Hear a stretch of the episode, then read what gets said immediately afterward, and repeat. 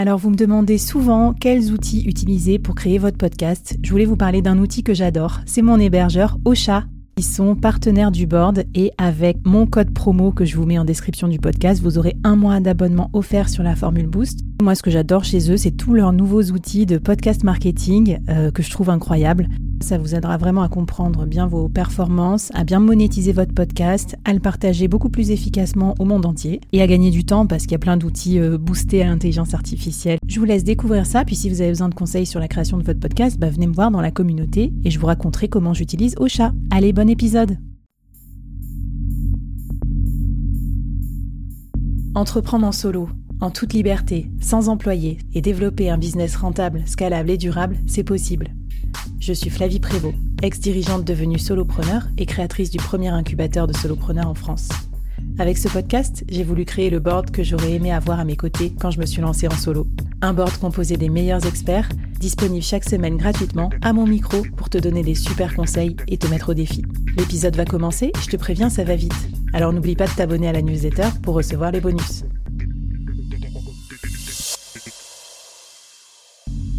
Aujourd'hui, je te présente une nouvelle mini-série, 5 épisodes express à binger pour progresser vite et bien sur un thème business incontournable. Allez, c'est parti pour le premier épisode de la série.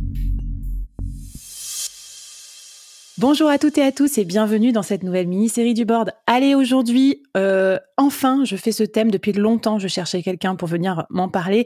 Je suis ravie. Nous allons faire une mini-série spéciale freelance et solopreneur créatif.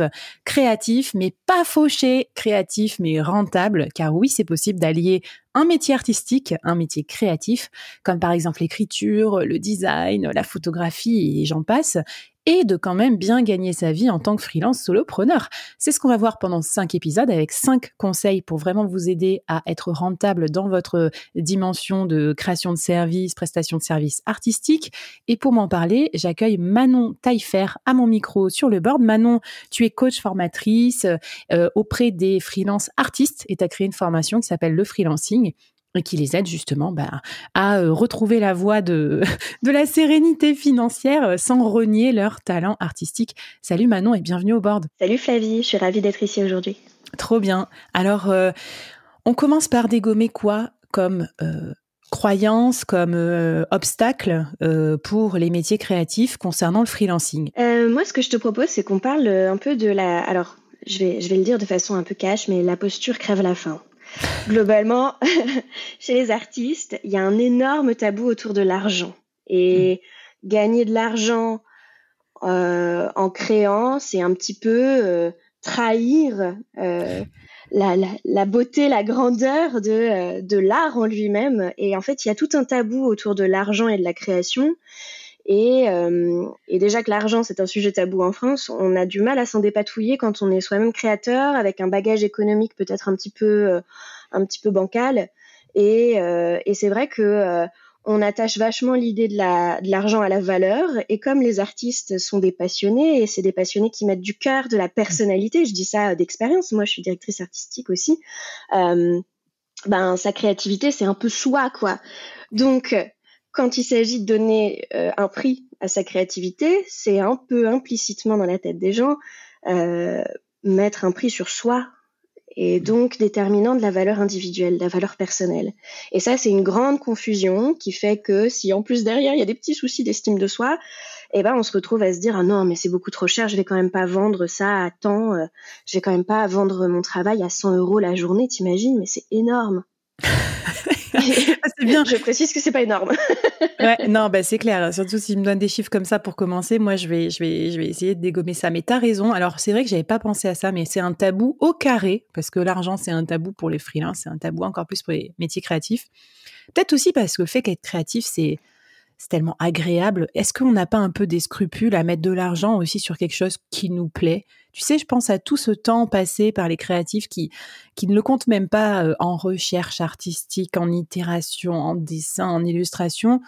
Est-ce qu'il n'y a pas un peu de ça aussi? Oui, en fait, ce qui est particulier, c'est que la créativité, c'est souvent un exercice qui va être professionnel et personnel. Mmh. Donc, on a des créas. Euh, en fait, la plupart des créas que je connais, je crois, je crois même tous, en fait, je crois qu'il n'y a pas d'exception. Euh, on a tous et toutes envie de faire des projets perso. en parallèle euh, de missions. Et si on se lance en freelance, c'est souvent d'ailleurs pour pouvoir investir sa créativité personnelle et trouver ce temps-là et l'articuler dans son temps, dans son quotidien. Et donc, euh, oui, dans un contexte comme celui-là, c'est d'autant plus difficile de faire la part des choses. Et, euh, et puis, il y a de l'envie, il y a de la passion, il y a de l'amour aussi du métier, il y a de l'inspiration qui se commande pas toujours complètement.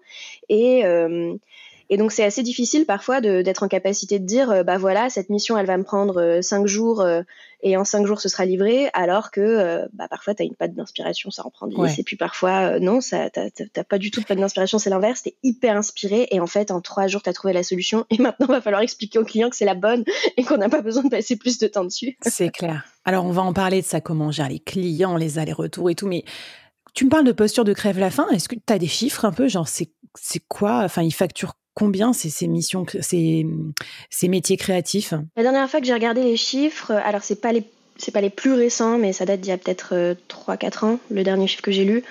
Euh, on a 200, 250 000 artistes-auteurs à peu près en France, euh, et euh, on a 5% de ces gens-là qui vivent au-dessus du SMIC. Ah ouais, ok. Ok, Bon, désolé de vous casser le moral, les gars, dès le début de ce podcast, mais ça va aller crescendo. Après, on va vous aider à ressauter, à remonter du fond de la piscine. Ok, ouais, donc il y a clairement urgence. C'est pas juste euh, l'image d'épinal de l'artiste fauché, c'est que vraiment. Non, non, en fait, c'est un cliché, mais comme certains clichés vrais. Euh, c'est un vrai cliché, euh, mais vrai, vrai. et en fait, c'est vraiment c'est vraiment une problématique euh, chez les. En fait, les artistes sont pas éduqués à l'entrepreneuriat et ça, c'est un énorme facteur de précarité.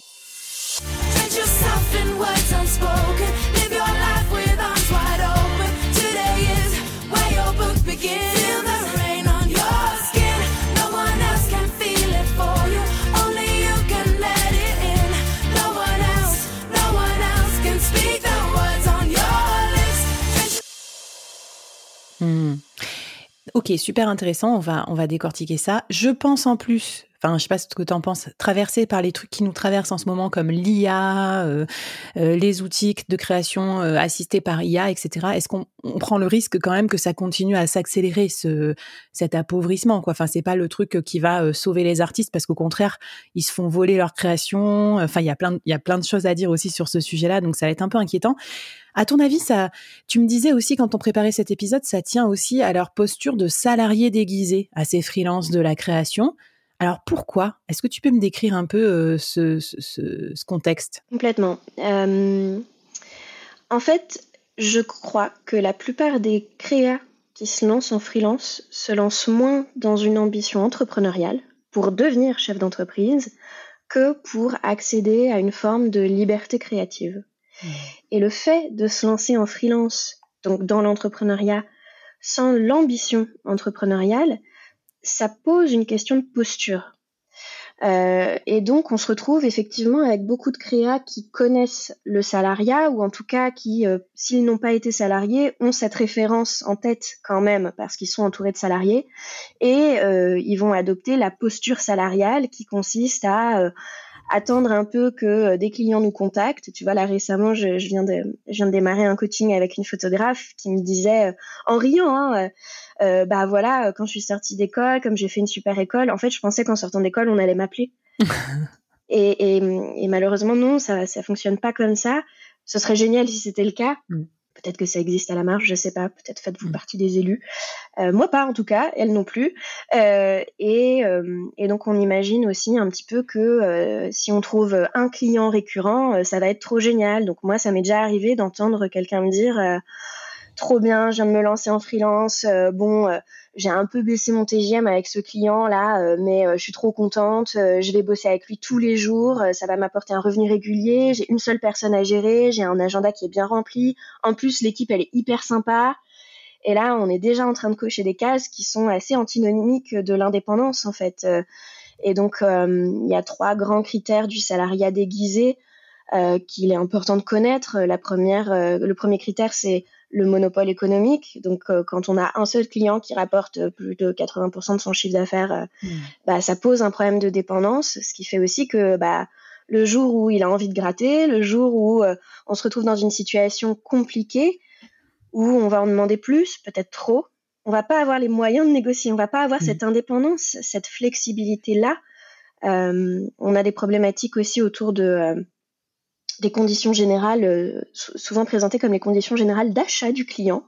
Et oui, mmh. donc on a les CGV chez les, chez les freelances, les conditions générales de vente, mais on a des employeurs fictifs qui proposent des conditions d'achat qui vont être de l'ordre de euh, ok, euh, je te paye, mais euh, tu bosses de telle heure à telle heure. Mmh. Voici les tarifs auxquels je te paye. Tu viens bosser dans les locaux. Tu vas utiliser les ordinateurs de l'entreprise. Tu vas participer mmh. aux réunions d'équipe. D'ailleurs, tu as un mail avec mon nom d'entreprise, etc. Ça, c'est un lien de subordination qui. Exactement. Et en fait, le, ça, c'est ça, c'est des conditions euh, générales d'achat entre guillemets, et effectivement, euh, dont découle le lien de subordination, euh, qui est le troisième critère, qui est ton client décide de tes missions, de la manière dont tu les exécutes. C'est lui qui a le dernier mot. Il a un droit de sanction. Hmm. Euh, tu lui obéis, tu as des comptes à rendre et puis tu as des périodes de, vacances euh, slash congés imposées aussi. Ça, euh, je l'ai vu. Ça. Ouais, non, mais gens qui, qui, non mais déjà que tu, c'est, ça, c'est un truc pénible de devoir entre guillemets composer avec tout ça quand tu es salarié. Alors si en plus on t'impose ça en freelance et qu'en plus tu es précaire, bon, bon courage. Alors comment on fait pour sortir de là? Est-ce que tu as un premier défi à nous lancer? Si on est freelance créatif, qu'on se reconnaît dans cette situation et qu'on se dit bon allez, faut que je me bouge. le board c'est fait pour ça aussi. Cinq épisodes, cinq défis et puis on va voir euh, comment se sortir de cette situation. C'est clair. Euh, moi, j'adore euh, j'adore parler de, de, ce sujet et surtout, j'adore bosser avec des timides. Donc, des gens qui se disent, ça va être compliqué la prospection. Parce qu'en fait, c'est là que c'est le plus intéressant. Et c'est là qu'on est le plus contraint dans sa, dans sa vie de freelance de construire une activité sur laquelle on est aligné. Parce que de toute façon, on ne pourra pas faire autrement parce qu'on a cette contrainte-là et c'est une contrainte géniale qui ouvre des portes. Et donc moi, mon conseil, c'est d'apprendre à prospecter en douceur. Hmm. Et donc de commencer par parler avec des gens du milieu, parler avec des collègues, pas parler hmm. avec des clients, parler avec des concurrents. Pourquoi? Parce que déjà, on se sent seul et que ça permet de lutter contre cette solitude. De deux, la plupart des problématiques qu'on rencontre là maintenant, eh ben, tous nos concurrents ont rencontré la même. La solitude, la galère du monopole euh, économique quand il y en a un, euh, les clients avec lesquels ça se passe moins bien. Euh, mais c'est aussi des gens qui sont en capacité de dire comment ça se passe quand ça se mmh. passe de façon géniale. Et donc, c'est des gens qui vont non seulement partager les limites sur lesquelles il va falloir être vigilant, mais c'est des gens qui génèrent aussi de l'envie, de l'espoir. Et plus on réseaute, plus on se fait voir dans, dans ce milieu. Et avoir une visibilité dans le marché, c'est pas seulement avoir une visibilité sur le marché de la clientèle, c'est le marché du, mmh. du, secteur. Et donc c'est assez, euh, assez important parce que euh, en fait euh, les concurrents sont tout autant de prescripteurs. Et oui, ce sont des potentiels apporteurs d'affaires. Super intéressant. Et ça c'est vrai qu'on le comprend après quelques mois, quelques années de freelancing. Au début on a un peu plus en délicatesse par rapport à ça. Trop bien. Et eh ben venez nous voir si vous êtes freelance et créatif. venez dans la communauté du board, on va pouvoir discuter. Vous pourrez retrouver Manon et puis peut-être aussi bah, d'autres lives, d'autres conférences sur ce sujet pour vous aider à muscler votre jeu de solopreneur sur des métiers créatifs parce que c'est quand même pas tout à fait pareil que d'être data analyst ou développeur. Il y a vraiment des spécificités pour valoriser votre création. Et euh, bah, ça tombe bien, on va en parler. Je pense que c'est le programme du deuxième épisode. Comment transformer votre créativité en business? Et donc en rentabilité pour vous. Ça va être la méthode que vous donnera Manon en plusieurs étapes et ça se passe dans le deuxième épisode.